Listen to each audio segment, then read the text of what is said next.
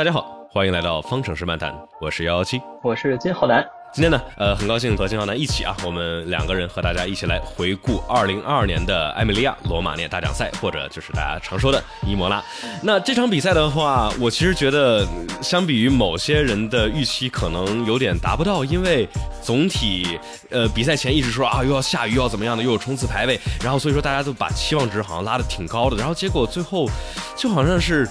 平平淡淡的一场比赛，有一点亮点。嗯，对，大家其实对于这场比赛期待值可能还是拉满，因为毕竟呢，虽然是今年的第四场比赛啊，但是这是回到欧洲大陆的第一场比赛，也算作是欧洲分站的这个开始了。虽然下一站我们还要去到美国去到迈阿密，但是从美国回来之后呢，就是连续两站在这个欧洲来进行的比赛啊，西班牙还有摩纳哥。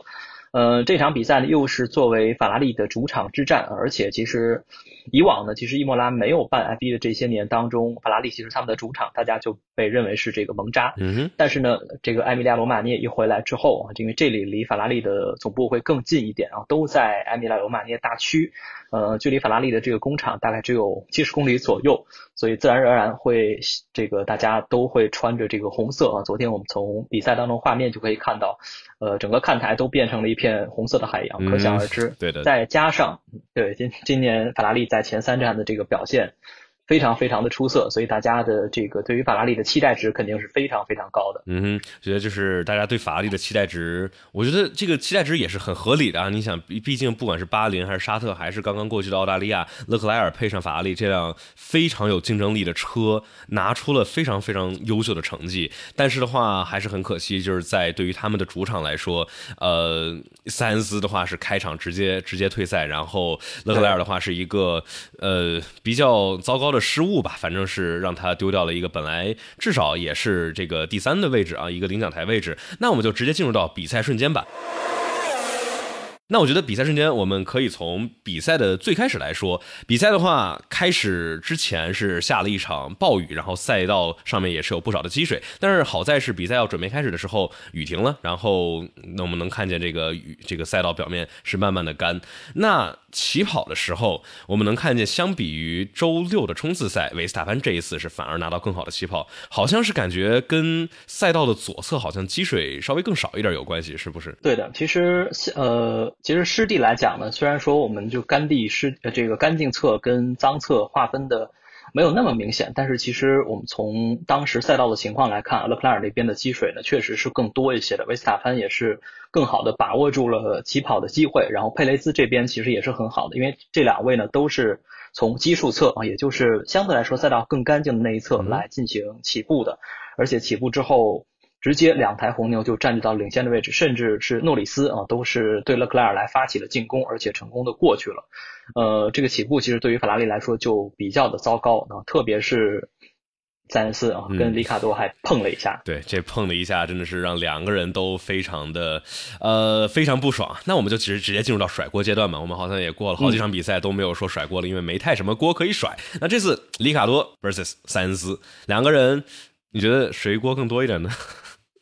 嗯，如果你说锅谁多一点的话，我觉得还是里卡多这边可能更偏向一点。但是这个事情可能作为赛会来看，最后没有去做更多的调查，我觉得也是在合理的这个范围之内的。因为比赛本身，呃，特别是第一圈的时候，其实难免会出现这种碰撞的情况，而且是在湿地啊。嗯，所以呢，塞恩斯其实在。他进到二号弯的时候，其实他是在走一个正常的线路。里卡多这边呢，在争位置的时候，他稍微的上了一点点啊，二号弯左侧内侧的这个路线，然后他有一把反打之后，嗯，他在碰到的时候，其实他赛车还是能够在这种控制的状态之下的。然后呢，只不过塞恩斯这边确实有一点不幸啊，顶到了左后轮之后，稍微的 spin，然后就甩到了沙石地上，然后就陷进去了。如果换到其他赛道，可能你直接就出来，但是。伊姆拉这边就是两边都是，要不是草，要么是沙地啊，这个容错空间是比较小的。嗯哼，确实塞恩斯这个运气其实挺糟糕的。这个经典赛道其实就是这样，就是说边上要不是草，要不是沙石地，确实是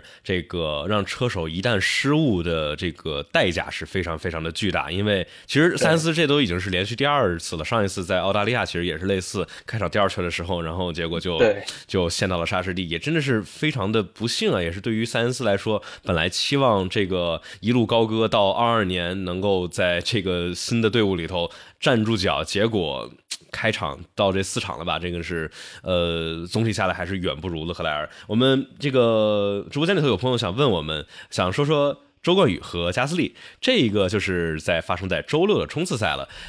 这一个两个人吧，我还是觉得两个人又是类似的赛道事故，又不就是感觉这这一个周末里头啊，总体大家都是比较呃 比较理智的，没有说那种像之前我们经常看见的不看后视镜或者这种超级晚刹车鱼雷，大家都是正常的去去竞争，只不过。我觉得啊，我觉得是周冠宇跟加斯利两个人都两个人都可以避免一点，周冠宇可以再往右走一点点，然后加斯利也可以往后退一点，但是两个人都选择了没有后退，然后就导致了事故的发生。对，其实我觉得也是，因为当时看到这个事故的回放的时候呢，加斯利虽然说在 Team Radio 说这个这个这个线是我的啊，但是实际上两个人当时一个在内，一个在外，而且是在比赛的第一圈啊，因为第一圈的这种判罚确实跟。比赛常规的时候其实是不太一样的。周冠宇其实可以给加斯利一个空间，加斯利呢也可以更往左边去甩一点。所以这个事情呢，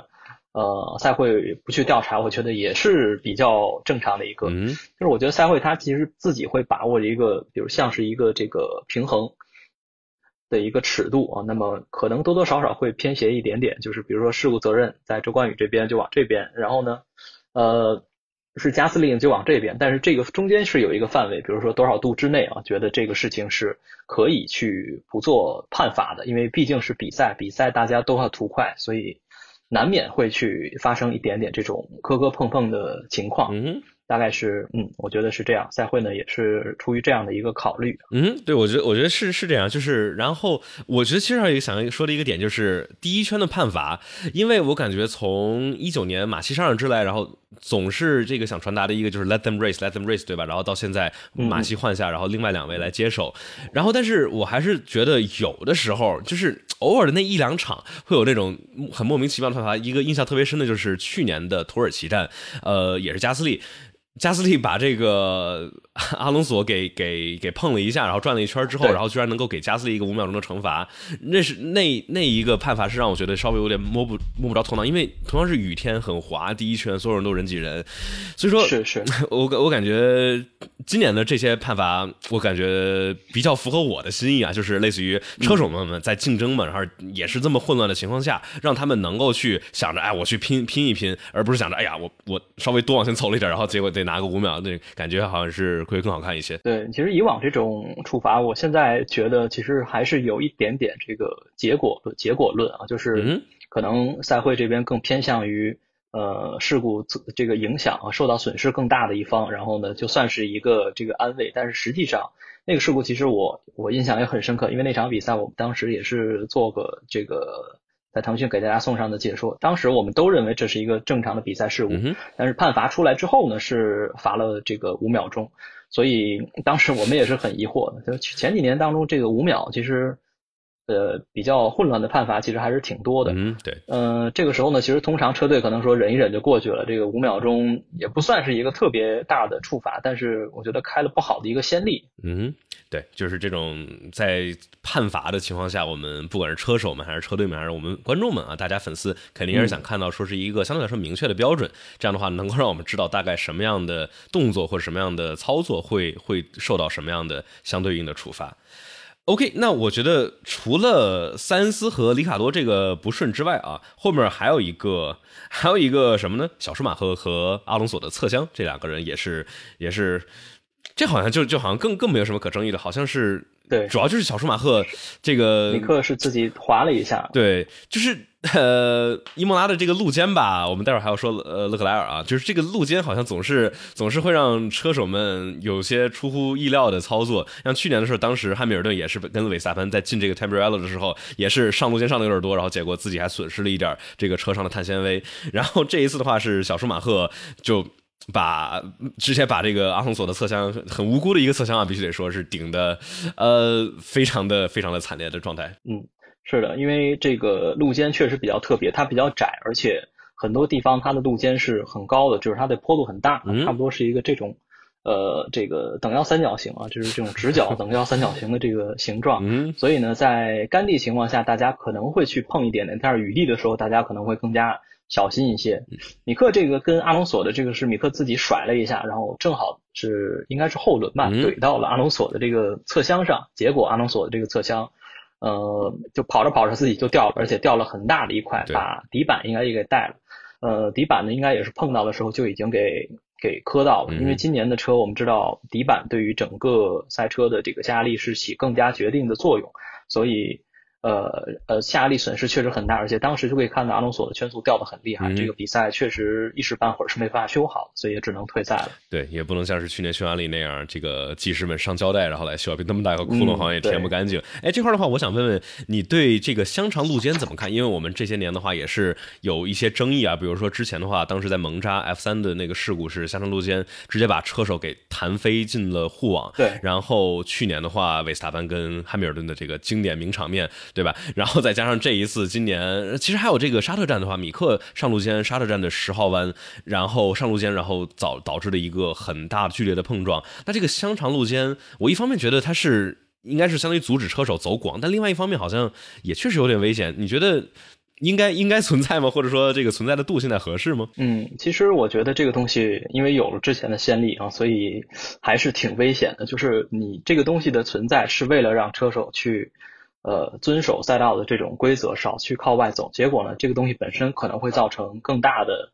伤害。我觉得这个方式可能有一点有一点不对啊。所以其实赛会不妨考虑一下，还有没有这种其他更好的方式。因为对现在大家也提到，就是地效加路肩，就是因为一旦车手在上这种香肠路肩把底板给打坏之后啊，可能这场比赛就很难去去完成了。就是。呃，整车的这种下压力损失会会非常严重，所以不妨考虑一下有没有其他的这种方式，比如说，嗯，铺这种碎石子啊，或者是还是这种填缓冲区的这种方式吧。嗯。就是让相当于车手切弯了之后，必须得让他付出一些代价，不能说切弯白切，然后结结果变成超近道了。但是又不能说是切一个弯，然后结果直接要不就是呃把底板磕坏了，然后车没法跑了，或者有一些这种被弹起来的，然后直接失控的这种，还是还是需要考虑一下，是吧？那说到这个上路肩被弹起来，那我们必须要说这个 这场比赛里头最有意思的一个画面，那就是勒克莱尔在最后上 Variante Alta 十四十五号弯的这个路肩，然后被弹飞，然后被转了一圈，然后导致他的前翼受损，回来必须得换胎，从稳稳的第三掉到了这个，当然他最后也是超回啊，超回来了第六，但是，哎呀，勒克莱尔就变成从之前的巴库 Stupid 弯变成了这个 Stupid 路肩了，是吧？对。确实是因为呃，这个十四十五这里确实也是路肩内侧外侧路肩都挺高的。然后刚才这个我们直播开始之前，我还转了 Chester 的这个直播预告，说 大家可能看了之前保时捷超级杯的这个。GT 赛车的这个跑法，因为我我确确实看了，而且 GT 的赛车切这个十四十五切的确实是挺狠的，基本上他们把两个路肩都已经用到极致了。但是他们的赛车不需要这种地效啊，而且赛车本身就很重，所以压了一下之后，并不会对于整车的这种呃呃这个重心会产生太大的一个影响。但是 ID 是明显不同的，特别是今年这个地效回来之后。所以勒克莱尔其实他自己赛后也说，他可能有点太贪心了，就是他还是想去通过十五号弯出弯搏一个更快的速度，然后呢，在 r e v a s a 之前能够跟上佩雷兹，然后再通过 DRS 去过去。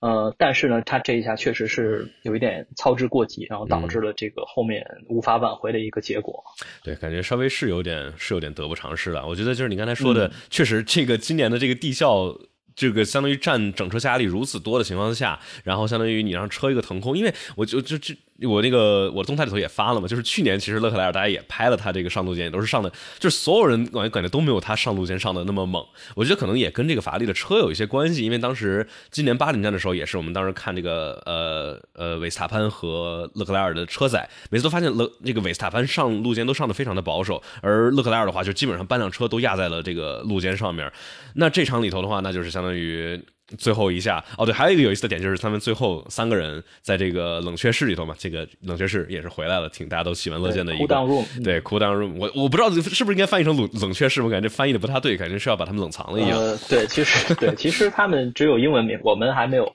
好像也没有一个大家统一的一个官方中文的名字啊。我们可以想一想，大家可以觉得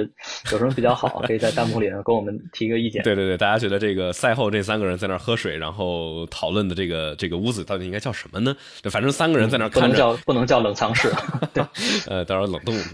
就是他们三个人看着那个屏幕上的勒克莱尔，然后诺里斯打去哦。他就上那么多，我整场比赛都不敢动那个路线，对吧？确实，而且而且加上今年的话，地效其实车车队们应该会把这个车的悬挂调的挺硬的，防止这个车辆在相当于去尽可能的稳定车辆的气动平台嘛。那这个很硬的悬挂，那其实对于这种大的路肩吸收，其实也是有时候小黑屋，对比较好，对。辛明乐来了，辛明乐说叫排汗休息室。好，这个辛明乐的建议我觉得非常非常的好，到时候就叫排汗排汗室是吧？因为确实它冷却了。顺便对，顺便给大家说一个冷知识啊，就是 F 一运动规则里边还专门写了这个 cool down room 里必须有空调，必须有水，然后必须有毛巾嗯，给大家去准备好。也是也是非常的合理嘛，就毕竟而且嗯也是很很社死是，别的就是这个冷却室冷却叫什么？叫叫什么来着？排汗休息室嘛，就说就说这个吧。这个休息室吧，它休息室好像挺顺的。确实是我们这么多年也也看到过非常非常多经典的画面啊。不管是之前马萨跟阿隆索在那 argue 吵架，还是这个罗斯伯格跟汉密尔顿扔帽子，还是 Multi Twenty One，就都然后包括两次维斯塔潘被 Kimi 叫出去，然后 这个领奖台没了，对，被薅下去了，对。有很多很多好玩的点，我觉得，呃，哎，为什么他们之前把这个这个休息室的画面给之前是因为疫情嘛，就是疫情，因为所以大家还是要在这个公开一个场外，就是场漏的一个环境当中去采访完了，直接就到领奖台了。哦，嗯，但是现在呢，其实欧洲那边疫情放的比较开了，所以你可以看到，其实之前的比赛就是很少去拍这些。那个他们不戴口罩出来的这个画面，但是现在已经是管的没有那么严格了。嗯，对，完全完全放开了。OK，那这个我们说完了这个之后，我们可以进入到下一个。下一个环节了，我们叫纵观全局比赛花絮，跟大家聊一聊我们总览整个周末，然后来看一看积分呐、排名啊，然后或者说有没有有意思的这种小的冷知识，这种没有用的这个统计数据，对吧？那首先要问问这个，让金浩南老师给我们解释一下，呃，为什么这个比赛要叫这个艾米利亚罗马涅这个？这么绕口的名字呢？它为什么就不能叫伊莫拉或者就意大利呢？对，那么这个名字其实是二零二零年，也就是全球疫情刚开始的那会儿去准备的。因为二零年的时候，我们知道，呃，比赛呢是七月份才开始的，而且。呃，在欧洲，大家要尽量的保证比赛的场次啊。首先，这个三四五六月份都已经过去了，然后全年其实只跑了十几场，而且这实际上赛程还是很紧密的。呃，大家又不想涉及到更多的这种物流的环节，所以当年的比赛呢，只在欧洲还有中东地区来举办。然后呢，因为更要需要去减少各行各行各业的人的接触啊，所以大家可能去到。呃，当年的第一站啊是在奥地利来办的，所以当年是直接连着办了两场。但是呢，F1 有一条这样的规定啊，就是同一个国家的名字啊，在一个赛季里面不能出现两次。所以呢，奥地利大奖赛呢，第一场呢是叫奥地利，然后第二场呢就直接改名为了施蒂利亚大奖赛，因为这个红牛环赛道啊他们所在的这个施蒂利亚州，所以呢是根据他们的这个州的名字啊来命名。他们这个州其实就相当于我们这个省。嗯，比如说我们叫这个呃济南大奖赛啊，那么另呃这个山东大奖赛啊，或者说叫这个中国大奖赛，大概是这样的一个呃含义。然后呢，因为不同的地方他们有不同的这个叫法。然后到了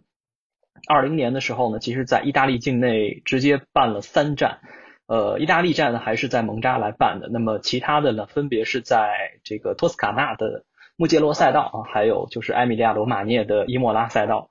但是呢，他们又不能说一年给你整出三个意大利大奖赛来，所以呢，就是埃米利亚罗马涅是一个大区，然后托斯卡纳是一个大区啊，这就是按照意大利的这个二十个大区，也就是我们所说的二十个省的这个身份的名字啊来进行命名的。大概是这样的一个来源，也是也是挺合理的嘛，就是相当于说是，那就是假如蒙扎是承办的意大利这个意大利大奖赛的话，那其他的两个或者一个的话，那就按照这个当地的，那就其实奥地利其实也是类似嘛，对吧？这个奥地利 Austrian Grand Prix，然后和这个 Styrian Grand Prix。但我觉得这块有一个特别让人迷惑的点，就是二零年和二一年他们两个都是连着办，但是。这个顺序是不一样的。二零年是先奥地利大奖赛，然后第二场是是呃斯蒂利安，然后二一年是正好反过来了。然后这让我们之后之后记的话就特别的头疼，就是哎呀这个是哪场来着？然后就容易容易混乱。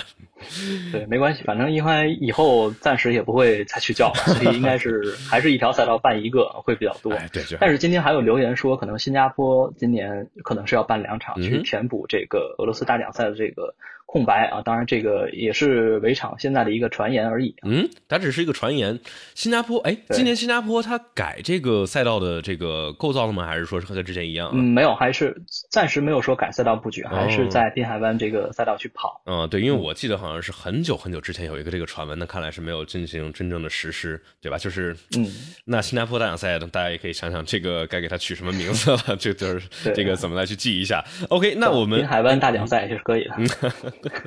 呃，那个这个赛道的名字其实其实是以这个 Enzo Ferrari 来命名的，对吧？全名叫对恩佐和迪诺法拉利赛道。呃，Autodromo Internazionale Enzo e Dino Ferrari。发大，对，大概这么多。两位主播请发音，对，新闻乐说。那我的这个发音非常的不标准，所以说大家 千万不要学我的。那反正就是这条赛道，呃。叫什么？我们之前其实一直大家都知道，伊莫拉这边不是特别的好超车。那这今年的话，二二年新规，大家经过了前面的两场，对吧？沙特和呃巴林，大家觉得哎好像挺好超车的。但是到了澳大利亚，大家说嗯，我们得看澳大利亚好不好超车，或者伊莫拉好不好超车。澳大利亚就比较一般，但是还行。但伊莫拉的话是真的不好超车。是的。再给大家补充一个冷知识啊，就是伊莫拉赛道是欧洲境内啊唯一的一条永久性的逆时针赛道。嗯，就是其实原来我们知道绝大多数的欧洲赛道都是这个顺时针的，不能说绝大多数啊，几乎所有的欧洲赛道。但是这个呢，其实是历史上的第一个，就是在欧洲境内永久性的逆时针赛道啊。其他的很多的这个非永久性的赛道其实也也办过 F1 的比赛，但是现在已经没有了，包括。在德国的这个 AVUS 赛道，可能呃老车迷或者说这个深度的车迷可能知道，就是一条直线直线，然后中间两个掉头弯的那条赛道。嗯，包括这个西班牙曾经办过这个蒙特惠奇，因为西班牙境内曾经有六条赛赛道曾经是办过 F1 的。现在我们可能只知道这个西班牙加泰罗尼亚，但是以往呢还有很多，包括瓦伦西亚也办过，然后蒙特惠奇，然后。呃，包括这个赫雷斯，其实也原来办过 F1 的比赛的。嗯，就是就是 Valencia 现在就变成一个废弃的，也是挺唏嘘的。啊其实最后一场的，反正大家都一直都觉得不好看，结果最后一场看的，反正好像还挺好看的。呃，伊莫拉的话，这场我其实觉得想问问直播间里头的朋友们，因为我当时在直播，其实在这个金浩南老师当时也在直播啊，我的直观感受感觉就是，特别是中间那一段。好像 确实有点无聊，就是没有什么太多的事情发生。各位直播间里的小伙伴们，大家觉得呢？就这场比赛到底是精彩，还是觉得一般，还是非常无聊？你觉得呢？就觉得好看的加点扣一，不好看的大家可以扣二。唉，我觉得中间你觉得中间大概有多少圈比较无聊？我觉得就是全都因为中间没太发生什么东西，就是嗯嗯。呃，游戏的点是在于换换黄胎的换干胎的时候，哎，看看里卡多先打响第一枪，第一个吃螃蟹的人，然后换了螃蟹，这个什么换了螃蟹，换了胎之后，这个又 换螃蟹，这好像就有点难跑啊。这个螃蟹不知道耐不耐磨，呃，录下来了。这个换了胎之后，又变成了一个很稳定的趋势。然后我们发现汉密尔顿卡在加斯利后面，然后周冠宇是一直在拉提菲后面卡了很多圈啊。特别是这个汉密尔顿到加斯利，哎，而且。转播老给他镜头，每次都看见阿瑞瓦萨、汉密尔顿出弯，然后阿尔本、加斯利、汉密尔顿啊，汉密尔顿开着 DRS，然后没过去，又没过去，又没过去，就是每一次都是一模一样的镜头，然后感觉看着有点就找不到什么有意思的点，而且大家的圈速也是总体来说比较的这种均衡，唯一能找到的一个追击的点，也就是可能博塔斯去追拉塞尔，但其他的话。嗯，差不太多。这个佩雷兹跟维斯塔潘逐渐拉开距离，然后勒克莱尔想尝试追佩雷兹，不太追得上，但是一直在施压，但就是中间会稳定了很长一段时间。但是到最后的话，又是又变成了很有意思的一场比赛。所以说，我就觉得就是中间一小段稍微稍微无聊一些。差不多呢，是大家在二十圈的时候去把半雨胎给换掉，然后呢是换上干胎去跑。然后呢，其实中间这十圈，从二十到三十圈的时候呢，这个 DRS 赛会一直没有启用，所以呢，给大家造成的结果呢，就是大家只能用干胎在赛车线上去跑，因为非赛车线呢还有水，大家谁都不敢去碰，再加上没有 DRS 的帮助之下，大家其实在场上很难去完成实质上的超车，所以我觉得确实这一段时间，呃，从场面上来看会比较无聊。而且就算到了三十圈之后啊，赛会说可以打开 DRS 那段时间，虽然说有几条这个有几次的超车啊，但是。呃，非赛车线那边其实还是没有干，特别是二号弯之前，因为这个赛道也只有一段 DR 区嘛，所以大家基本上都把二号弯当成是最佳的一个超车的位置。但是其实我们可以看到，就在这种跑火车的情况之下，这个汉密尔顿、阿尔本，然后加斯利这三台车始终是追逐了一整场，但是汉密尔顿到最后都没有超过去。赛后呢，其实我看了天空体育的这个呃 Tony Davidson 的这个分析啊，他觉得其实汉密尔顿这场比赛的真实速度，我们可能。永远不知道，他可能甚至比拉塞尔是是差不多的，甚至比他还要快。但是由于这个梅赛德斯在开 DRS 的情况之下，跟加斯利在开 DRS 的情况之下，尾速是差不多的，而且再加上威廉姆斯这一站本身他们用的调教呢是比较偏高速的，呃，所以呢这三台车才能这么缠斗下去这么长的时间，所以。汉密尔顿的真实速度，我们可能从这场还不能够看到一个真实的结果。嗯哼，对的，我们觉得待会儿也会专门来说一下汉密尔顿这个很悲惨的一个周末啊。那就是这三台车，我就感觉就是屏幕上老给他们画面，然后就是阿尔本在前面跑，加斯利其实不太追得上，但是加斯利正好能够卡在 DRS 范围之内，然后汉密尔顿也卡在加斯利的 DRS 范围之内，然后就 DRS 火车，谁都有 DRS，相当于 DRS 就是补偿弯道中后车的劣势嘛。那所有人都补偿一遍的话，就。就谁谁都没补唱，那所以说就一直超不过去。我其实觉得就是这个 DRS 还是一个，呃，怎么说到现在其实还是有一些争议的点嘛。就是说很多老粉丝们会觉得这个啊太人工了，就是对 DRS 深恶痛绝。但是相当于这场比赛也是给我们看到了说，假如没有 DRS 的话，这个会是一个什么样的效果？但其实他开了 DRS 好像也没有，对，开了时候 开了也没有超过去的。哎，比如说你觉得这个他们？到底为啥过那么久都不开 DRS 呢？因为好像这些车手们也是有些有些人觉得说，哎，开晚点安全点好，也有些呃，比如里卡多说，为什不知道为什么要开那么晚才开 DRS？对，呃，后面呢，我去听了一下车手他们在比赛当中那一段时间的 D 呃这个 Team Radio。呃，当时勒克莱尔呢是跟车队说，也是在问啊，说赛会为什么还不请 DRS，为什么还不请 DRS？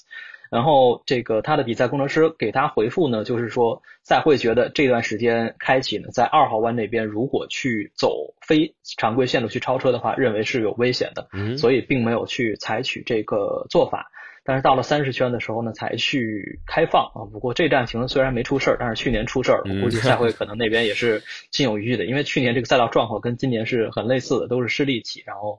呃，跑着跑着之后变得越来越干的这种场面，嗯，还是为了安全起见吧，大概是这样。对，这个毕竟这个赛道进入到 Tamborello，Tamborello 也是历史上这个很很惨痛的一个一个弯角啊。那现在现在相当于赛道的结构其实是有改变，但是其实去年的话，拉塞尔跟博拉斯，其实这两人今年又又在一块儿，在这个进入到二号弯之前，其实是也是有一个因为。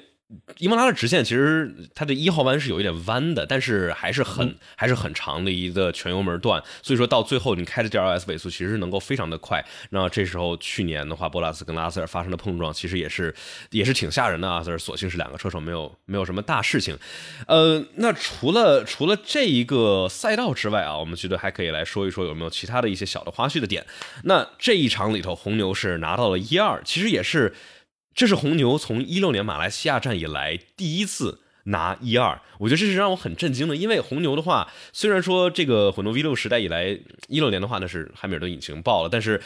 呃，有过这种很强势的车和车手的情况，对吧？你看，比如说一七一八年，其实红牛在什么这个墨西哥呀、巴西啊，其实都还不错，而且里卡多跟维斯塔潘这两位这么优秀的车手，居然。从来没拿过一二，然后包括去年其实也是，去年梅奔和红牛居然都没拿过一二，就很神奇，我觉得就很难能够想到。对，其实这个红牛现在之前的情况，大家可能也理解，就是里卡多走了之后呢，红牛是以维斯塔潘来作为一号车手嘛，所以呢，其实自然这个资源呀，还有这些调教的设定啊，包括整车的设计啊，都要基于维斯塔潘这边去呃去调，所以呢，二号车手可能没有办法去发挥出他们自己最好的一个。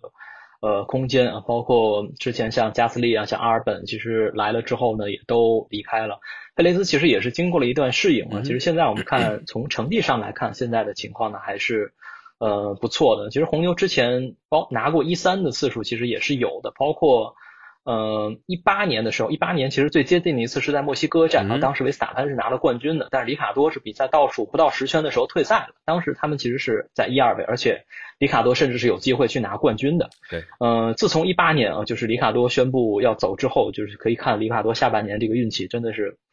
无话可说了。无论是排位赛还是正赛啊，这个车就拉的太厉害。他连练习赛的这嗯个车这个雷诺引擎也不放过他，就 对，然后一九年呢是加斯利过来之后，其实这前十二场比赛是没有登台过的。阿尔本来了之后呢，才有过这个登台的经历啊。到二零年的时候，其实才上领奖台。呃，所以呢，其实留给维斯塔潘跟佩雷兹，其实二一年也是他们两个刚刚合作的这个第一个赛季嘛，所以呃也是。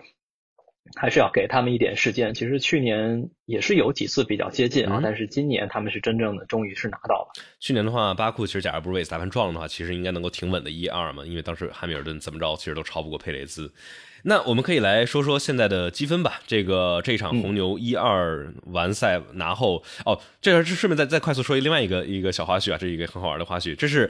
呃。F 一里头一个车队一个周末里头拿红牛这一次拿了五十八分，是历史上拿分第二多的车队。那第一次拿分第一多的是谁呢？是当时在二零一四年的时候，威廉姆斯拿了一个二三。但为什么拿二三会能拿六十分、六十六分呢？因为那场比赛是双倍分，就很神奇的一个 一个操作。在二零一四年的阿布扎比站，然后马萨拿了第二，博拉斯第三，所以说一共拿了六十六分。对，这一次红牛只是因为这个冲刺赛的积分增加了嘛，那么维斯塔潘是拿了八分，然后佩雷兹拿了六分，再加上正赛里边他们拿了一二，然后维斯塔潘拿了最快圈啊，嗯所以呃应该是五十八分，他们一共拿了，对是吧？对，五十八分，相当于、呃维斯塔潘的二正赛二十六分，然后佩雷兹十八分，加上维斯塔潘的冲刺八分，加上佩雷兹六分嘛，一共一共五十八分。我觉得就是维斯塔潘这个正赛里头啊，已经是已经是大满贯了，对吧？但是人家说他离这个超级加倍超级加倍 无敌对全满贯可能还差一点点，就是在冲刺赛里头没有领跑每一圈。人家是大家可以再接接着造名字，就说假如这个这个叫叫什么满贯，对吧？全满贯还是什么之类的。呃，现在的现在的话，车队积分法拉利是一百二十四分，然后红牛一百一十三分。其实车队积分其实已经挺近了，因为呃，在意大利站的话，红牛比法拉利多拿了三十八分，相当于直接追进了非常多。而车手积分的话，勒克莱尔还是领先啊，八十六分对维斯塔潘的五十九分，但是相当于维斯塔潘靠这一站里头拉近了不少。是对，大家有问说为什么会有双倍分啊？这个还是当年其实提出了一项规则，就是把最后一站的积分翻倍，然后呢让总冠军的争夺会更加的刺激一点。但是后来呢，赛会觉得这个规则有点太太鸡肋，然后太人工了，然后说其他的大奖赛也不满，说为什么我们交一样的钱，你们这个积分两倍，我们积分只有一倍啊？就是呃，这个看。其实多多少少有一点这个人工制造悬念的这种方式，所以最终呢嗯是只只运行了一年，然后就给取消掉了。嗯、对，而且因为我觉得大家不满的话，你假如比如说呃比赛开始之前，比如年前来宣布一个规则，大家也就勉强就忍了。但是你相当于在赛中临时去改规则，就类似于去年临时改这个进站的规则一样，会让有些车队觉得，哎，这有这规则好像对我们不好，或者针对我们，对针对我们，对吧？然后针对我们改这规则，大家就容易不爽。呃。OK，那车队积分的话，还有一个点，现在所有的车队都拿分了，四场比赛所有车队拿分，也是一个我不知道是算不算记录啊，但反正挺神奇的。呃，还好还好，对我查了一下，上一次是二零一八年，二零一八年的时候也是四场比赛之后啊，大家都已经全拿分了，但是之前的几年。一九、二零、二一都是没有的，而且很多的时候都是有车队一年一整年都没有拿过分的。嗯，一九年的话，就威廉姆斯的库比萨，然后德国站拿了减了一分嘛。对，他们是中间才拿分，之前一直说没有拿分的。然后二零年的话，二零年的话，威廉姆斯好像就没拿过分。然后二一年的话，哈斯，哈斯是没有拿分，对，也没有拿过分。对，所以说，嗯，皆大欢喜，对吧？现在现在就差米克和拉蒂菲了，两位，哎呀。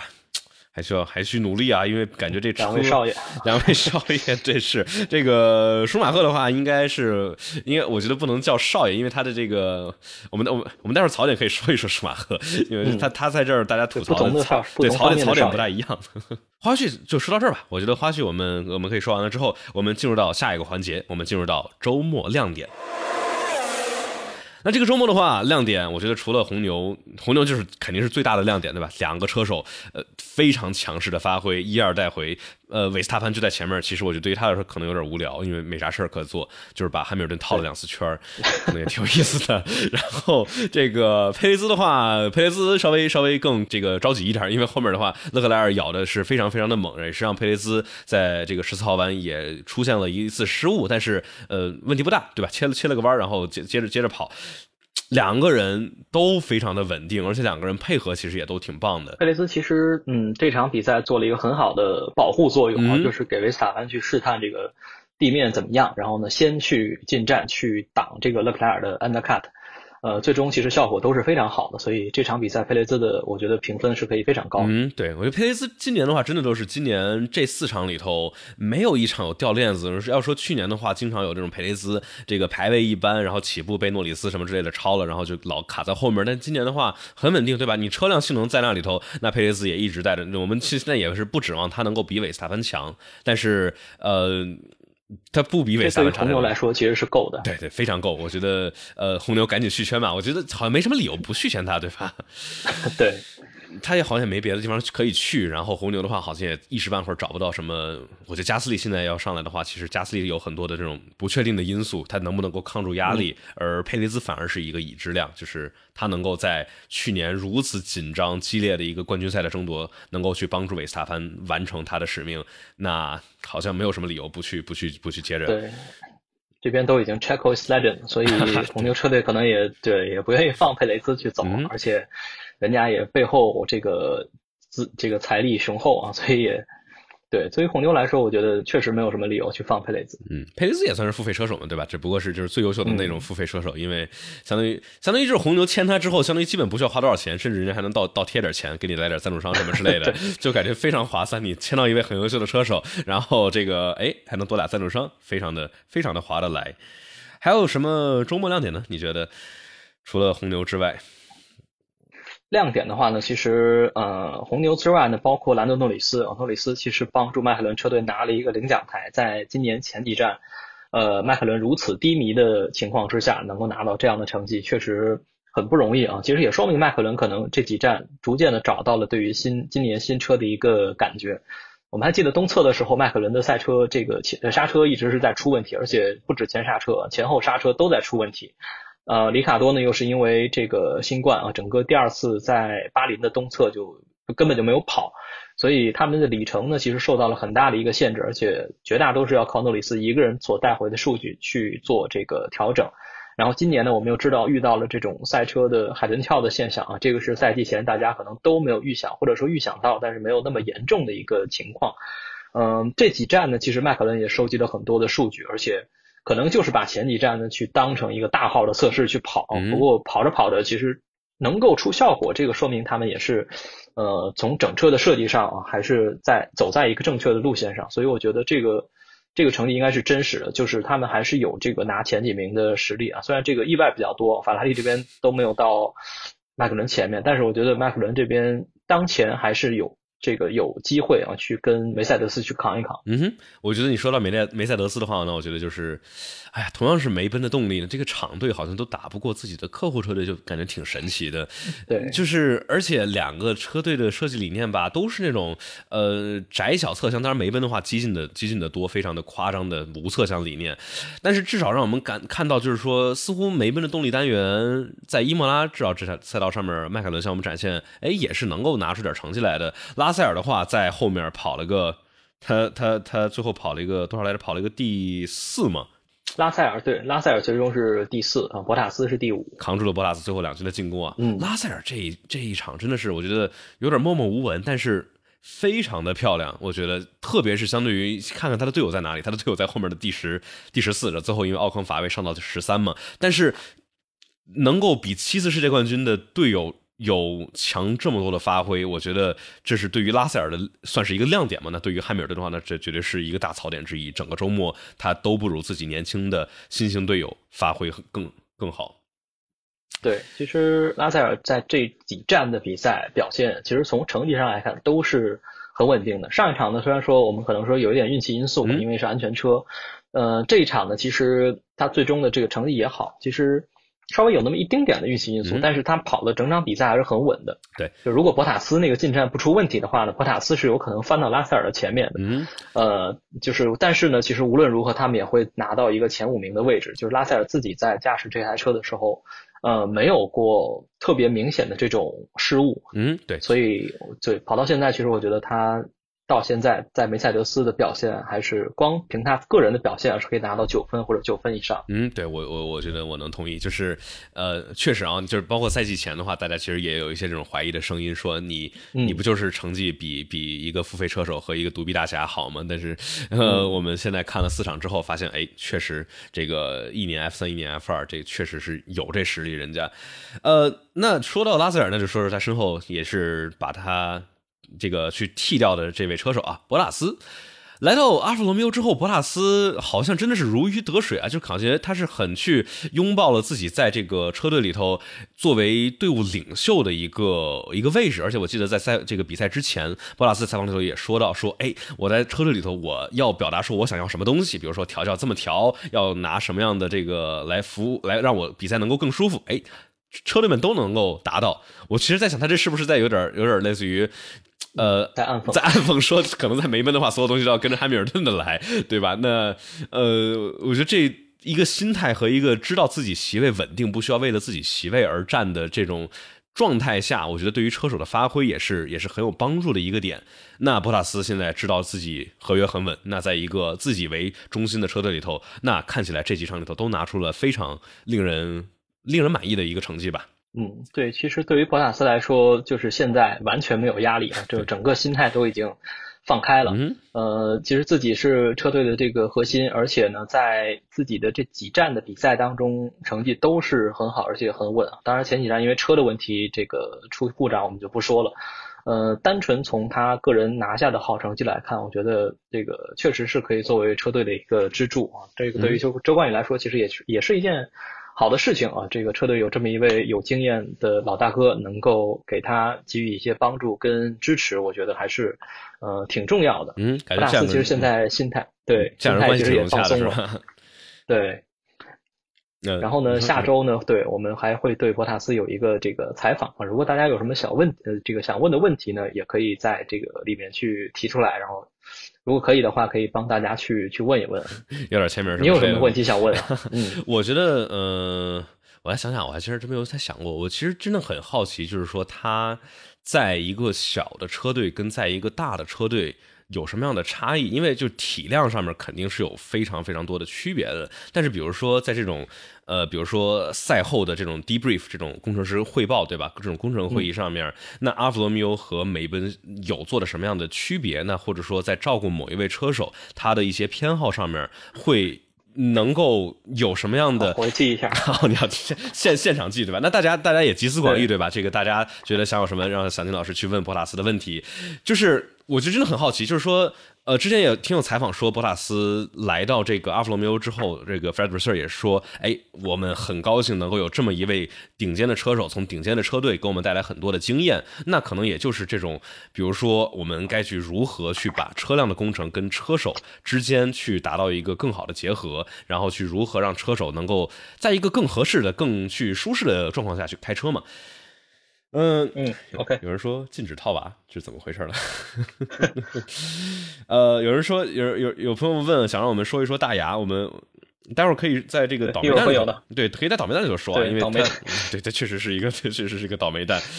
亮点的话，他冬奥会的。对，那这个我觉得除了博拉斯拉塞尔，还有什么亮点呢？我感觉。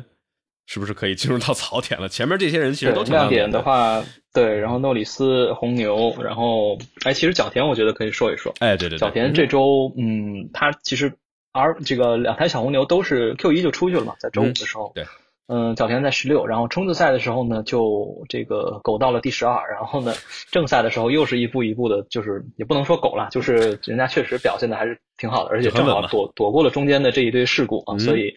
呃，最后拿了一个第七名。嗯，我觉得这个这个进步还是不错的，而且在加斯利这个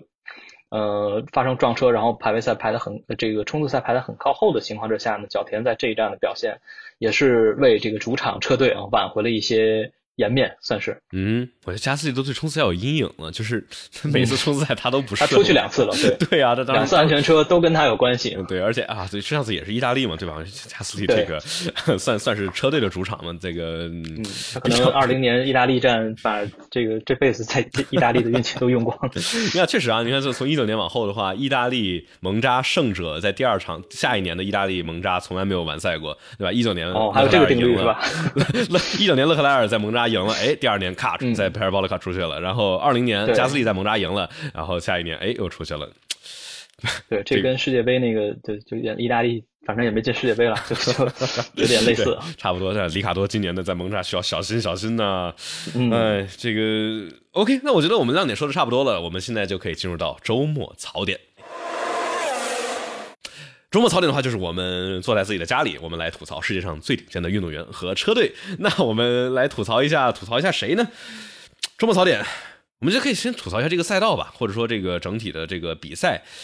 我们刚才也说过了，中间有一段比较无聊，但是总体比赛我觉得还是还是挺不错的一场比赛，绝对是这个平均水平啊，之或者平均水平之上。但是确实会出现有一些情况下，不是特别好超车的情况，会让比赛呃一段时间内十二十分钟内没有什么太多的进展。对，其实那段时间赛会给镜头也没有太多给啊，只是给了汉密尔顿、加斯利，然后阿尔本那一串火车。因为当时的赛道呢，只有他们几个人，就是后面的车是有 DRS 可以用，然后前面呢大家都在跑自己的一个节奏。然后当时呢，维斯塔潘领先，然后勒呃这个佩雷兹第二，勒克莱尔在第三，然后勒克莱尔追佩雷兹也追不太上啊。后面诺里斯，然后呃拉塞尔、博塔斯也都各自为阵啊。这个博塔斯因为进站失误，所以出来之后呢，也是是在追这个拉塞尔。其实他那次进站没丢位置，确实是还是挺幸运的。对，要不然的话，可能再超别的车的话，他最后不一定能够追上这个拉塞尔。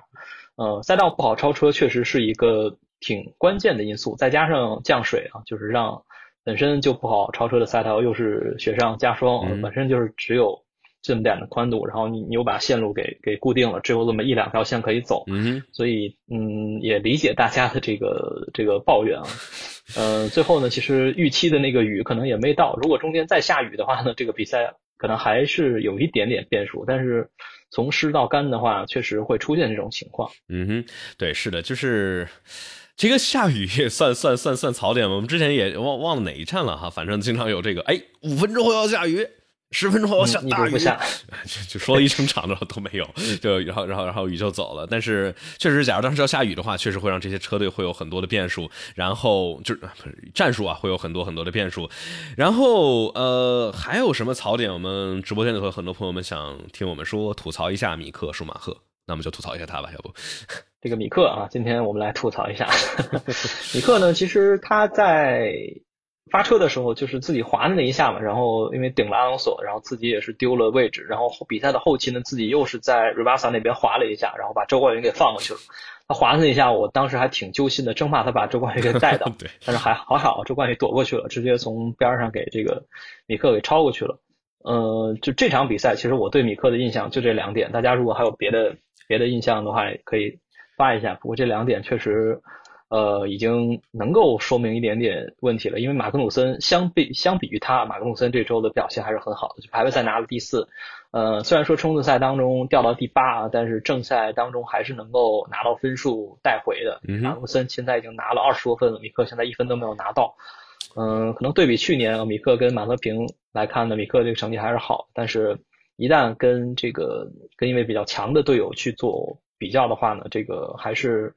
从实力上来看，还是确实是有差距的。嗯，对的，我觉得大家也不是说米克这一场里头两个失误，对吧？而是说这一挺长一段时间了，就米克有的时候会不管是正赛还是排位，会容易推的稍微有点猛，然后出现失误。还有一个就是说，最大的比较就是你的队友，对吧？你。他跟马格努森的对比确实是有一些的大，而且我在想，假如今年马泽平不走的话，大家可能会说啊，哈斯这辆车真烂，哎，米克开的不错，把马泽平虐的。米克对，然后有的时候其实车手就需要这么一面镜子，就是你可以看到，就是历史上很多车手，他们在从这个车队转到这个车队，然后转到那个车队，然后他们就自然而然成为成为这个。这个公平秤一样啊，就是可以衡量一下，跟你去对比一下成绩怎么样，跟他对比成绩怎么样，然后再去横向对比，然后我们可以稍稍的得出一点关于这样的一个一个结论。嗯，对吧？就是我感觉这个，比如里卡多，其实就是我们可以把把它叫做一个中间变量，对吧？我们知道他跟维斯塔潘之间的，然后我们还能从同时对比霍肯伯格和这个奥康，对吧？然后包括现在诺里斯，其实都变成了可以可以对比的一个量。那米克，假如他发挥不够好的话。他的位置会受到威胁吗？但好像法拉利后面的这些没什么太多年轻的车手往上顶啊。嗯，对的，暂时是这样。而且我觉得这个，我觉得还是挺难的。嗯，还是需要再给他一段时间去看看吧。毕竟他现在，嗯，你说哈斯今年的车好，但是也没有好到那种程度。然后再给一点时间，我觉得还是。在做考虑，嗯，因为法拉利这边呢，可能因为塞恩斯已经续约了嘛，所以二零起码到二零二四年之前啊，米克还没有办法去直接进到法拉利车队，就是大车队里面去，所以呢，这两年还是要在哈斯像哈斯这种车队去去磨练一下，然后。到了二三年底，可能大家就会有更加清晰的一个答案了。我觉得，嗯。然后法拉利这边青训这里呢，呃，对大家提到了施瓦茨曼也好，然后阿姆斯特朗也好，阿姆斯特朗现在还在跑 F 二，但是施瓦茨曼今年是，呃，是没有跑的。他其实也有这个国籍方面的这个问题，所以现在一切还还是一个未知数。嗯，施瓦茨曼，阿姆斯特朗呢？这他可以用他以色列的国籍吗？我其实在想，施瓦茨曼。应该是可以的，但是我觉得他现在可能得避避风头。有可能，对，确实是因为对对，后面其实还是还是可以的，而且我觉得施瓦茨曼还是呃实力派，就是还是偏实力派的一位一位车手，所以后面还有机会。然后再往远了说，这个埃洛特，埃洛特可能已经去内卡，然后再回来。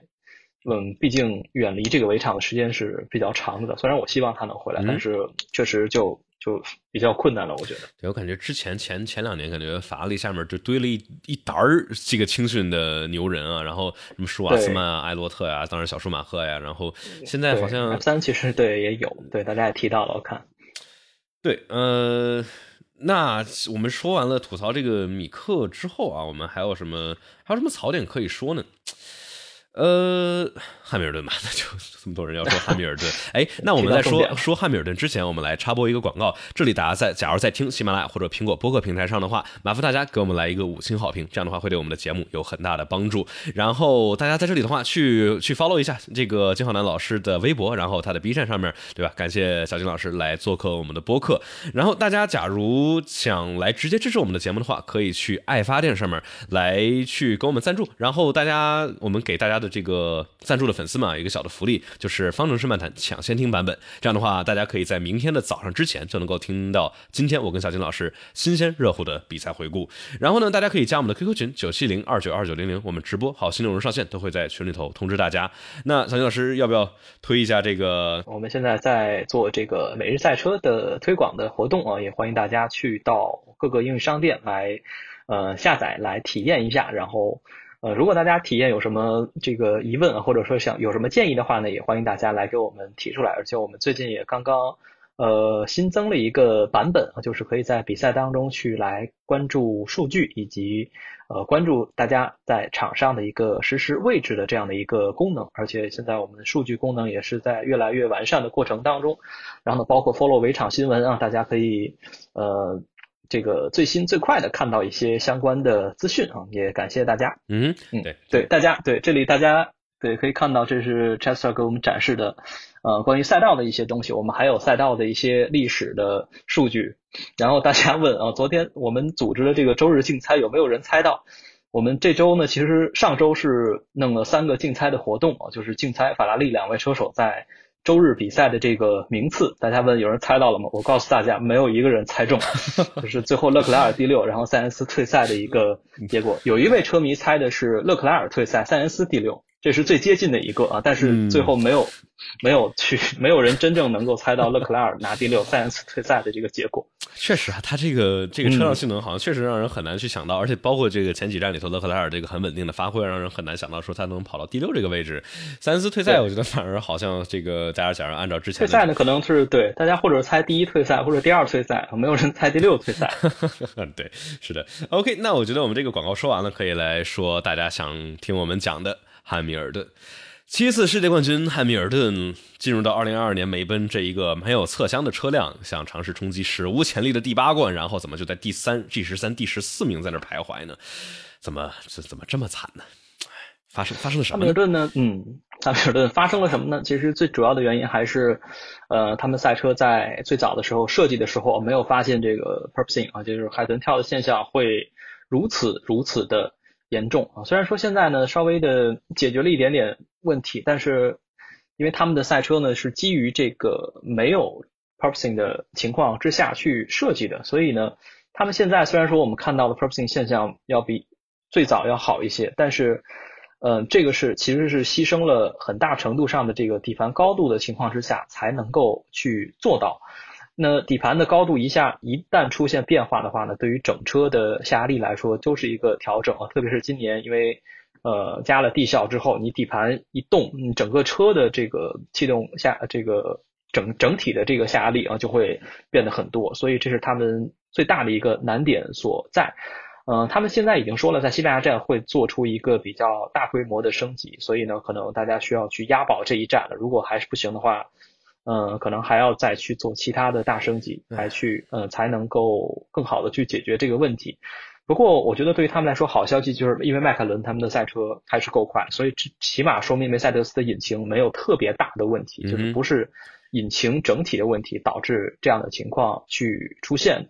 嗯，但是作为这个卫冕冠军啊，七冠王车队、八冠王车队啊，所以还是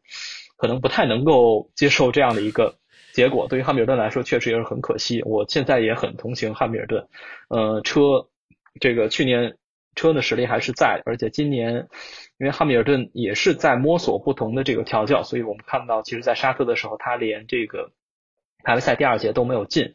嗯，这当然不说明汉密尔顿的这个实力只是排在第十六啊，但是这样的一个结果我觉得是很难接受。包括这一站比赛赛后，Toto 亲自去给汉密尔顿发了 Team Radio 说，这个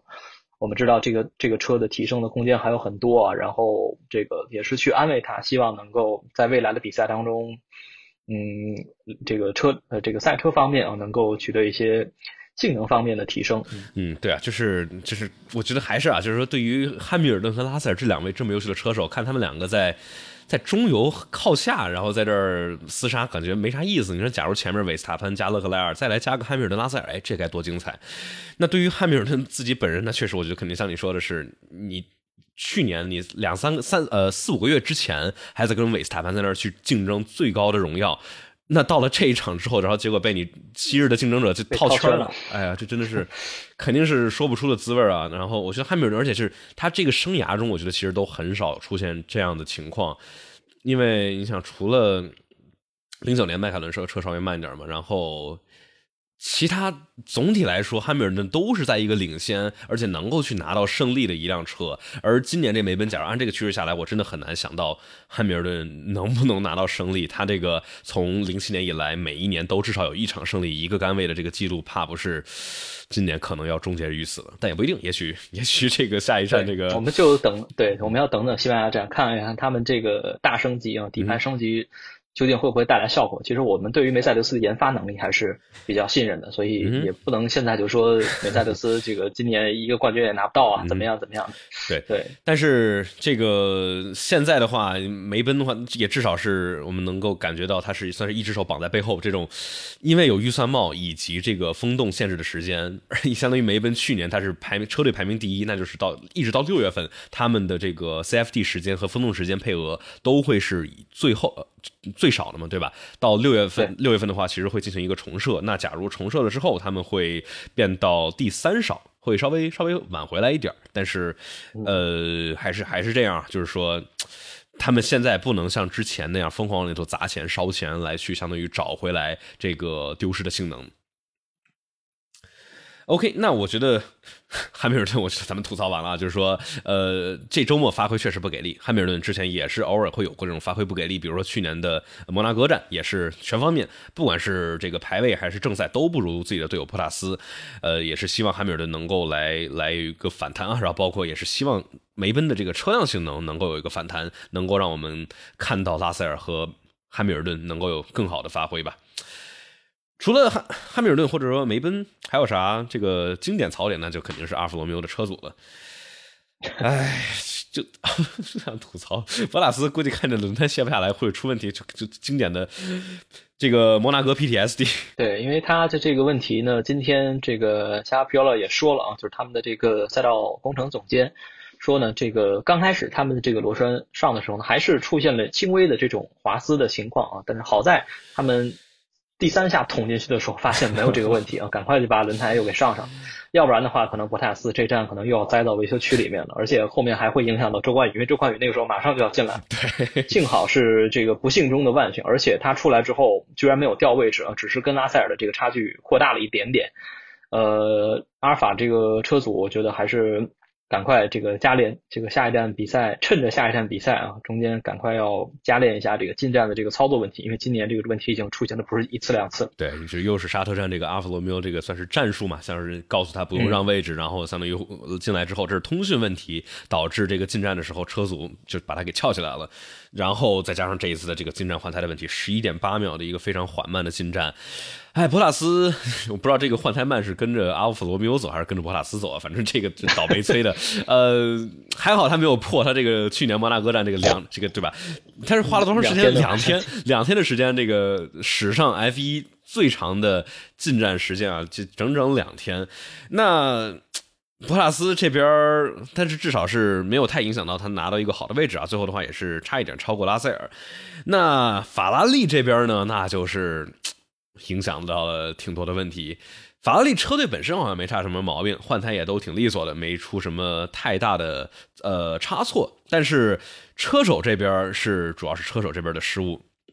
或者倒霉吧，塞恩斯这个算是算是挺倒霉的。塞恩斯这个确实，这个一开始我们也给大家说了啊，这个从这个事故责任来看呢，可能就是一个呃对半分的事故，可能就是一个没有后续调查。但是塞恩斯这个。确实连续两站啊都是陷到了这个沙石里面，然后包括冲刺赛的时呃这个排位赛的时候也是，呃 Q 二的时候自己滑出去啊，结果导致了就是冲刺赛排在一个很靠后的位置，然后虽然说追回来了，但是起步的时候又没有做好，真的在签了约之后啊，其实这场比赛对于他来说确实不是很友好，因为这站赛前的话还看到一些这个。专业的媒体啊，他们在在说说这一场比赛有可能是决定塞恩斯这个赛季整个基调的一场比赛了，因为刚刚签约，而且到了法拉利的主场，而且上一站刚刚退赛，他如果跟勒克莱尔的这种对比还不能够缩进的话，那么可能到了后面啊，到了后期他就可能会给勒克莱尔去担任这个二号车手的这样的一个位置了。所以呢，他们当时说的，我觉得还是有点道理，甚至他们当时说是有可能是决定塞恩斯未来职业生涯走向的一场。比赛啊，但是最后反倒是两个人，法拉利的这两场两位车手的成绩呢都没有都没有带到太好。嗯，对，所以说这一场，你像说像你刚才说那个媒体说这是决定塞恩斯之后整个职业生涯，可能稍微有点夸张，但是确实是会，我觉得肯定是会定他这个基调，因为连续两场退赛，而且是这种很尴尬的卡在沙石区里头出不来这种退赛，我觉得不管是对车手自己的信心，还是对法拉利塞恩斯那一半团队里头这种。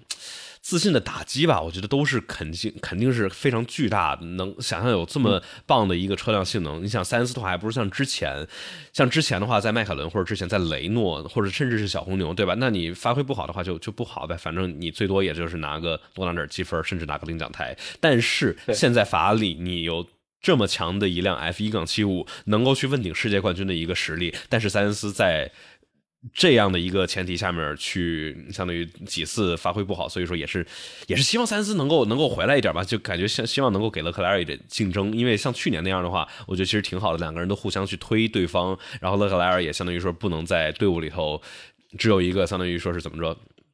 这个实力下滑的维特尔来作为标杆，而是有一个这个同样差不多年纪的啊，稍比他稍微老老两岁的一个很有很对对结果很饥渴，想去渴求呃荣誉的一位车手来去两个人去做对比。要要要要说勒克莱尔吗？要说勒克莱尔，我们说了这么多塞恩斯，勒克莱尔这也确实是个槽点。嗯，勒克莱尔也是我们刚才最开始的时候也给大家提过嘛。勒克莱尔说呢，是因为自己这个呃追求的时候有点太太过于贪心了，在这个十四十五这里呢。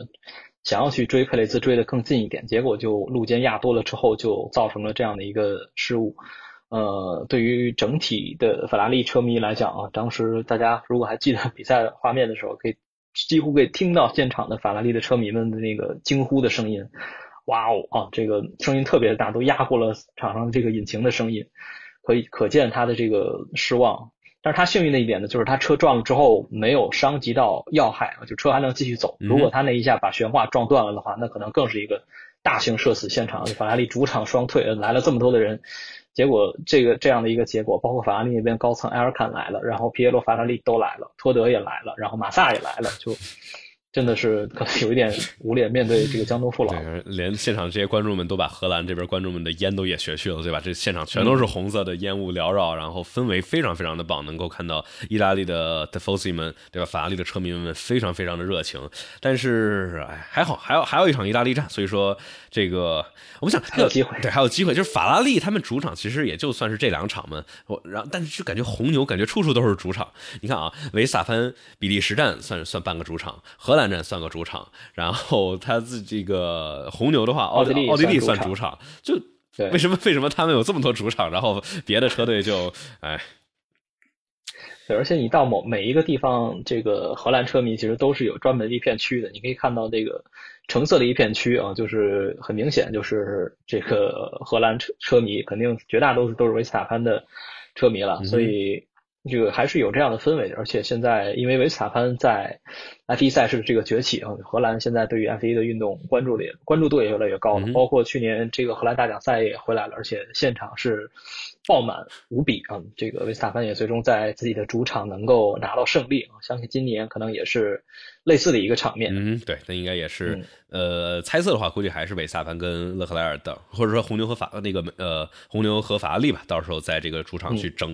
呃，咱们说勒克莱尔还有摩纳哥主场，好对啊，摩纳哥我觉得确实是不是那个勒克莱尔稳没的一场比赛？我觉得这个这个其实应该可以算到花絮里头，就是 勒克莱尔从进入到这个单座开放轮赛事以来，从来没有在摩纳哥完赛过，就不管是他的 F 二还是 F 一，还是不管是在索博还是在法拉利，就他从来没有在。摩纳哥完赛过，这都不是说有什么拿积分零胜利什么之类的，完赛都没有完赛。去年连参参赛都没参，是个 DNS 还不是 DNF，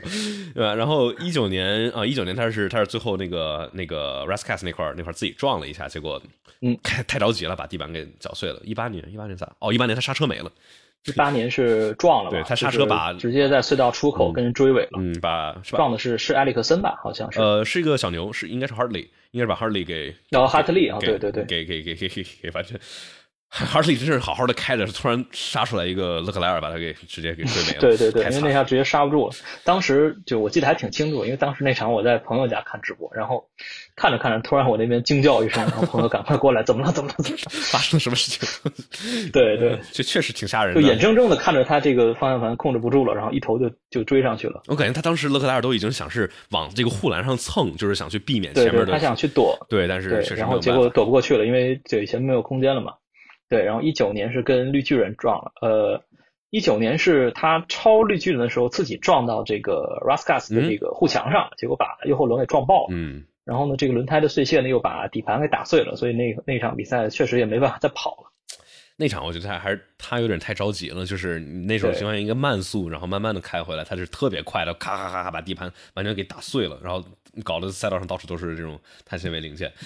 对对，因为他过 r o s c a s 那里正好是 P 区入口，所以他只能再开一整圈再回来，那肯定着急。确实就比较容易出现这种对。嗯，OK，我我们吐槽吐槽的够多了，我们说点说点轻松搞笑的吧，我们来说这个周末搞笑。其实感觉这个周末这个搞笑点没有那么的多，我觉得能想到的一个点就是小舒马赫转圈的时候，呃，周冠宇是继承了 Kimi 的衣钵啊，战地记者荣耀又是捕捉了这个小舒马赫转圈的这个全程，也是比较尴尬。这是还有除了这个之外还有什么？就法拉利嘛，法拉利这个大型社死现场其实很搞笑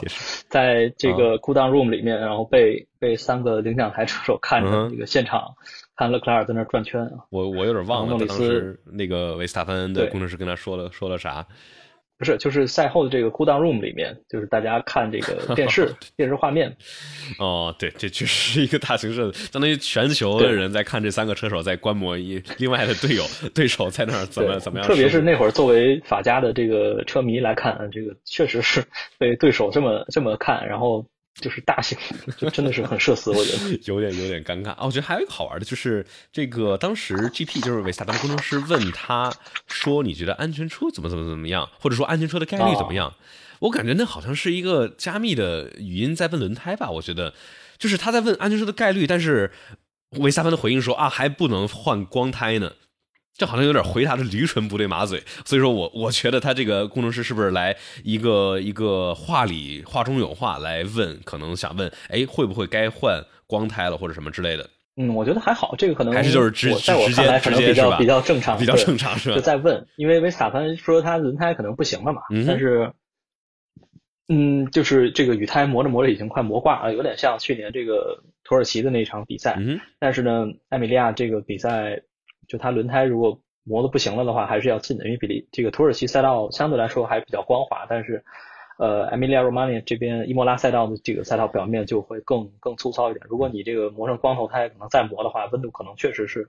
会会更高的。对。我估计也是跟当时这个对大家提了一个这个 limit long 嘛，这这这算是一个搞笑嘛？对吧？他就差他就差一句了。假如他会玩梗的话，就差一句了，就跟 Kimi 的经典。对，呃，对，因为就是车手确实在这种超车的时候，或者是在刹车点的时候，或者在这个弯心的时候，确实是不想听到工程师在这打扰他们的。这个车手们可能会有自己的一个。呃，就是比赛的一个节奏，你突然进来插进来怪吓人的，因为他们这个 Team Radio 基本上也时时都开着的嘛。嗯哼。但是呢，其实历史上，呃，有几位车手啊，他们是可以不受这样的影响。其中有一位呢是蒙特亚，就是呃哥伦比亚车手，大家可能还有印象啊。零零一年到零六年之间，在 F1 当中曾经是跑过的，就是他们之前做过一个测试，然后说在比赛当中去跟蒙特亚去沟通，然后跟这个大卫库塔德去做 Team Radio 沟通，结果。发现啊，跟蒙托亚怎么说话，蒙托亚圈速都不带掉的。这个，这个确实是一个作为车手来说比较比较优越的一个一个点了。嗯，但是 DC 呢，其实不行。你跟他说话，他可能这个多多少少会有一点分神，然后这个圈速其实就会掉的比较的明显。嗯，他们这些 F1 车手，我觉得已经是很变态的这种反应和多线程处理的能力了。那就是这这些车手之间也会有一些差别。哎，蒙托亚的话，都想到他的 Oh dear 了。呃，跟车手说话，我觉得我我想提一个好玩的一个点。我记得就是一九年巴西站的时候，当时阿尔本在红第二辆红牛里头，大家假如感兴趣的话，可以去查查，能找找能不能找着这个那个工程师，我忘了是谁了啊？那反正当时是现在已经换了。那个工程师在安全车重启的时候，一直在跟阿尔本说 “be bell two, be bell two, warm up your tires, warm up your tires, be bell two, be bell two”，然后把阿尔本都听烦了。然后结果是韦斯塔潘重启的时候，阿尔本相当于有点分神。这个就是一个相当于是一个反例嘛，就是工程师在不合时宜的时候说话。你说你暖他，你跟他说一次就得了，然后你一直在那逼逼。对对，他跟他说刹车平衡嘛，而且是在安全车重启需要全神贯注的时候，再跟他在那废话。也不叫废话吧，反正就是跟他在那儿在那儿传达信息。我觉得这是一个算是一个反例，也挺好玩的一个点。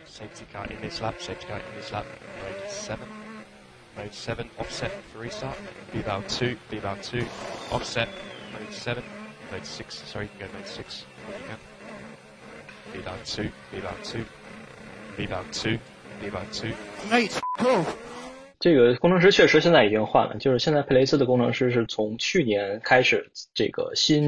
提拔的。对，Hubert 是原来维斯塔潘那边的性能工程师，然后到佩雷斯来了之后呢，是成为了佩雷斯的这个比赛工程师啊，就是那个个子很高，然后戴眼镜的那位。比赛里面，比赛画面会经常给到工程师。哎，其实斯洛尔那位新换的工程师，就大家之前很喜闻乐见的 Brad 被换走了，算是提拔了，还是 Brad Jones？对，还是被炒了。车队对，他是车队员不？他是升官了，他是到了这个总工程师的那个职位了。就是其实车手这这这些工程师们，大家可能会在画面当中经常见到，但是可能不认识他们的脸啊。就知道这个维斯塔工程师是光头就。对对，这个汉密尔顿的工程师 Bono 大家可能很熟，因为镜头经常给。对，但是其他车手的话呢，大家可能就不太熟悉。其实他们这些工程师，呃，都是很资深的，在车队一基本上都是跟着车队很多年才能够到这样的一个位置，因为是很关键的一个角色，就是比赛里面几乎是唯一的一个能跟车手呃去直接面对面通话的一个。呃，职务，而且他们就是不光要照顾车手这边，还要跟车队其他的各种各样，跟策略那边啊，跟性能那边，跟数据那边，然后包括跟有的时候可能要老板这边啊，就要去做交流，最后跟这个机械师这边去做交流，就是跟这个进站啊，他们要去做这个决策，所以他们这这个多线程的任务呢，也是确实是很复杂的。如果作为一位好的比赛工程师的话，确实在车队当中的这个角色也是很重要的。我觉得，对我觉得说特别对，就是他们这些车队工程师，我觉得是让这些顶尖车手们他们发挥能够有很好发挥的一个必不可少的点。你像，不管是这个对邦尼顿是汉密尔顿的工程师，还是维斯塔潘的工程师，像 Piero Lambiasi。就是对他们都能够在他们的车手就是很狂暴或者说很烦躁的时候，能够哎用很平稳，然后这种声音去让他们去去冷静下来，去专注比赛。然后这个比如说之前斯洛尔的工程师就容易就是会让大家会听着有些 像两对老老对对像像确两口在吵架一样。他原来在印度力量嘛，然嗯后一直跟到车队到现在，这个也确实时候时间也挺长的了。这个得到升职，我觉得也是很正常的一个事情。嗯对，大家也在问说，呃，斯黛拉去哪儿了？斯黛拉现在还在迈凯伦，现在斯黛拉也升职了。嗯现在现呃，斯黛拉现在也是一个赛道工程主管的呃这个总工程师的这样的一个嗯位置啊。就原来头哥的比赛工程师操着很重的一个意大利口音，大家可能印象也会很深刻。加纳市的工程师跟加纳是同名，对，因为他们两个人都叫 Pierre 啊，就是 Pierre Hamlin 跟 Pierre Gasly。对，有好多皮对尔小红牛的这个，好多皮尔，对对对当时法国人去年阿塞拜疆，当时霍纳跟佩雷斯说啊，皮尔 will go up with you。我呃，就是叫什么？当时大家还以为是说加斯利，但其实不是，是他们红牛的这个是战术还是哪边？反正也有一个皮尔。对对，这个名字还是挺常见的。对，呃，差不多吧？有女工程师吗？嗯，女工呃女的比赛工程师是没有，但是现在 F 一当中有两位就是工程师是女数据分析师，一位是这个阿斯顿马丁的 Bernadette Collins 啊，大家有兴趣可以查一下 Bernadette Collins。伯纳戴特·科林斯啊，这是他们的数据工程师。另外一位呢是阿尔法罗密欧的数据工程师，也是一位女性啊，叫做 Ruth Bonkervy。呃，这个我想怎么翻译啊？露丝，然后这个布斯科姆啊嗯哼，，Buscom，Buscom 就是 B U S C O M B E。哎，对红牛的这个是阿尔法战术，那个 Hannah Schmitz 是不是？哎，哦，他是后来，等会儿啊，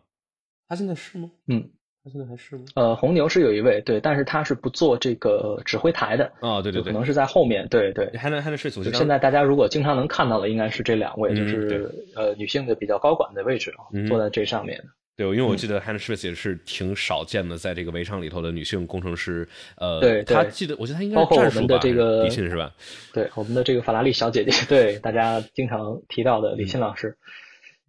对，哈斯的工程师日本人，哈斯的总工程师是小松嘛，小松李雄，这是原来格罗斯让的比赛工程师，在路特斯的时候，其实他就在跟格罗斯让一直跟到这个哈斯，然后现在也是哈斯的这个工程师主管。对，就是这些工程师啊，包括这些跟车手沟通的这些，真的都是非常非常的重要。咱们咱们咱们咱们咱们咱们得到大倒霉蛋了，否则的时间时间不够了。不过不过聊了，我觉得非常非常有意思。小金老师给大家去嗯科普这些、这个台前幕后啊，让让我们看到这些辉煌成绩的车手背后都是有这么多默默无闻的为为这些车队付出的工程师们。那说大倒霉蛋的话。也也也就阿隆索这种很莫名其妙好好开的，结果被舒马赫的、嗯对对，这个是就是感觉莫名其妙就没了，跟塞恩斯有点类似。对跑着跑着，突然对阿隆索这个跑着跑着侧箱掉了，这个也是挺 挺挺少见的一个情况啊。对，然后那除了阿隆索的话，那其实也就是博塔斯这个十一秒八的超长换胎了。最虽然对他最后的结果没有什么太多本质上的影响吧，但是还是你说，哎呀，就法拉利人家都都都都提拔起来了，你阿普罗密欧加把加把劲，加把劲。嗯，OK，大美呢咱们说完了，快速过完了之后，我们就可以进入到最后的一个环节——未来展望。我们可以说一说下一站的迈阿密。然后，呃，说这个之前，我们再插播一个短的广告吧。这里大家假如在喜马拉雅或者苹果播客平台上面收听的话，麻烦大家给我们来一个五星好评，这样的话会对我们的节目有非常多的帮助。然后，大家假如想直接支持我们的节目的话，可以在爱发电上面搜索“方程式漫谈”，这样的话，大家可以在明天早上就能够听到今天我跟小金老师新鲜热乎的比赛回顾。大家可以去 follow 一下小金老师的微博和 B 站，或者还有什么别的平台吗？这个嗯，主要是这两个。主要就是这两个是吧？嗯，微博上面去搜索金浩南下划线 K 米金米金，对，好搜搜金浩南就对，行。大家搜金浩南就可以。然后待会儿会把链接放到我们的这个直播这个视频的下面，然后嗯可以推一下这个每日赛车 APP，我来找一下。啊每日赛车 APP 呢，是我们最近在制作的一款这个赛车资讯类的软件啊。那么里面的功能现在呃还在完善中。那么包括现在的资讯，然后比赛，然后排行榜各类的数据啊，也可以 给大家去这个浏览跟查询啊。就大家可能可以每天早上起来刷一刷，然后或者晚上下班的时候刷一刷。呃，然后呢，可以看到一些我们随时随地给大家更新的最新资讯，包括比赛的赛例啊、时间，然后积分，各种各样的有趣的数据，也可以在资讯下方呢跟这个跟我们来留言去进行互动啊。然后，呃，最近发现我们的这个互动，就大家还愿意去评论，因为点赞的评论很多，然后越来越多的这个神评论啊，其实也是非常的有意思。有的时候我们办公室都笑得稀里哗啦，确实还是挺有意思的。对，啊对。确实，确实挺很好用的一个一个 A P P。每日赛车，对对，每日赛车大家也是发到了这个弹幕里头啊，就是很很好用。我觉得印象很深的就是，比如说去这个上一站澳大利亚里头，就是相里头有相当于放放了这个赛道的历史的变化，相当于你能够直接看到，哎，之前这个赛道是什么样的，然后改了做了哪些的改变。OK，那我们说完广告，我们回来。哦，对，再说一下啊，大家假如想这个跟我们一块讨论的话，去加我们的 QQ 群九七零二九二九零零，我们直播和新内容上线都会在群里头通知大家。然后微信群的话，大家可以在 B 站上私信我，我会给大家发如何进群的这个操作。那说迈阿密吧，迈阿密这个赛道，你觉得有意思吗？嗯，赛道其实从光从布局来看啊，这个。呃，我觉得可能超车的机会只能是在十七弯这里，还有十一号弯这里啊，就是两段。呃，赛会这边给了三段 DRS 啊，一号弯这边可能发车的时候呢，会是更好的一个机会，但是这段直道呢稍微有一点短。呃，十一号弯那边还有十七号弯那里，嗯，就是赛道图呢可以大家去对，我给大家我给大家打出来了，对。呃，就是左上角，左上角就是十七号弯，然后右下角是十一号弯。这个赛道呢，也是一条逆时针赛道啊。今年这个赛例比较特殊，前五站就已经有三条逆时针赛道了，这个以往也是很少见的。对，哎，没声音了是吗？不好意思，不好意思，这个呃，给大家好像变成了看看这个图，然后就没了。来，我我我，大家先看吧。嗯，我我我我把这个加进来，来看看能不能够。看看能不能够同时听我们说话，然后这个同时听我们说话。导播切画面，导播切画面，不好意思啊，大家稍等一下。嗯，是是，导播该切一下。好了，嗯，这切的很唐突。对，我现现场给大家，现场给大家来，确实挺唐突的，对。QQ 群是九七零二九二九零零，那你你再再给大家再重新说一下吧，刚才可能大家没有听到。说的太快了，你可以打一下。我这样发到这个这个里头来，稍等。嗯嗯，现在大家可以听到声音，然后又看到这个赛道图了吧？嗯，怎么就退钱了？嗯，没收钱，没事呀，没收钱。嗯，OK，我我 OK，我们对，我们接着说这个赛道图吧。嗯，然后嗯，切的很好，可以很 好。嗯，左上角这个就是十七弯啊，然后右下角呢是十一号弯，就是这两呃这条赛道比较好比较好的两个超车点吧，我认为。然后一号弯呢是在这个赛道图大概中间的位置，大家可以看到这个格子旗，然后往右边一点点，右下角这就是发车区。然后一号弯。呃，一号弯其实是一个差不多是一个直角弯，然后有一点弧度。嗯，整个赛道来看，我觉得两个超车点，然后前直道、后直道都有，所以我觉得如果赛道够宽的话，因为我还没有看到赛道到底宽不宽。如果够宽的话，我觉得超车还是呃可以期待一下的。然后赛道其实也是挺综合性的，就高速弯呃不少，然后低速、中低速弯也不少，然后直道呢也会有一些。呃，如果是甘地的比赛的情况之下，我预计可能还是一个不错的比赛。然后赛道本身也比较长。然后呢，今年因为刚才提到逆时针赛道，因为这条赛道也是一条这个逆时针的赛道。嗯，今年的这个赛例呢排的比较特殊啊，因为前五站的比赛我们已经看到三条逆时针的赛道了。这个在往年也是比较少的。今年沙特，然后呃这个昨天的比赛啊，包括这个金呃这个迈阿密啊，都是逆时针赛道的这样的一个布局。嗯。我感觉这个起伏，更多的信息的话，对起伏多吗？我感觉总体来说都还是挺挺大饼一个平的平地的。对，因为对，因为我们光看这个俯视图，也不知道这个赛道它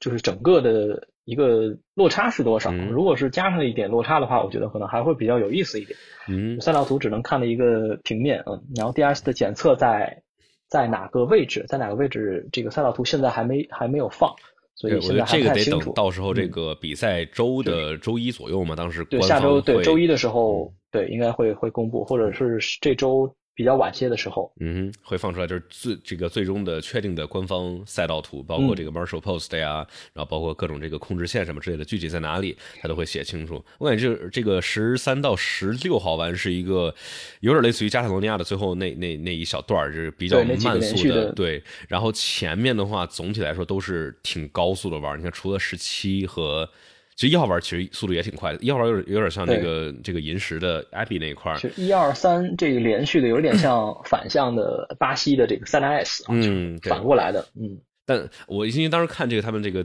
工地图嘛，感觉总体还是挺平的，所以说我感觉三 S 没有这个巴西这个因特因特拉格斯这个落差的话，感觉会少一点灵魂。呃，对对，OK，呃，这个赛道的话，我觉得可以期待一下吧，毕竟是新建的一个赛道，而且是算是从呃这个从零起步建的一个赛道。沙特站我觉得稍微有点奇怪，就是特别多高速，然后呃左右这种离墙都那么近。那这场这个赛道的话，我看工地这些施工的图，感觉感觉还算可以啊。反正到时候我们可以期待一下。那到时候的话，这个迈阿密比赛，它这个官方名叫什么来着？迈阿密大奖赛还是？对，就叫迈阿密大奖赛。嗯带了一个官方的这个赞助商啊，嗯就是这个我们就不管了。对，因为因为我不过时间确实是很阴间的，是大家一直说一练是两点半，然后二练是五点半，三练是一点，然后排位赛是凌晨四点，正赛呢是凌晨三点半到五点半。这个就睡还是不睡呢？这个 嗯是个是个问题。呃对，哎那周应该是那周也是不是也有调休啊？应该五应该月九呃对，可能反正是五一回来，可能某一天是要上班，对应该是周周六上班吧。所以说还是周日大家看比赛也也挺辛苦的。那反正 到时候应该我们周末是上班。对，因为周末到时候又又要又要直播，那到时候这个我们比赛回顾的话，应该到时候还是我跟小金老师到时候在直播间里头，所以说我们到时候提前也会去发一下预约，来去大家大家想听我们一块儿来聊这个比赛，做复盘做回顾的话，也是记得点击订阅频道，去 follow 金浩南老师的微博、B 站 follow 一下我的频道，到时候也会都跟大家来去发动态，来去通知大家。今天的节目就到这里，大家记得在喜马拉雅或者苹果播客平台上给我们来一个五星好评。每场比赛后，我们都会在 B 站直播录制比赛回顾，欢迎各位来互动和参与 Q&A 环节。在爱发电上面直接支持节目，搜索“方程式漫谈”，解锁播客抢先听版本以及问答环节音频，加入 QQ 群九七零二九二九零零，直播和新内容上线都会通知大家。那这次就是这样，我们下期再见。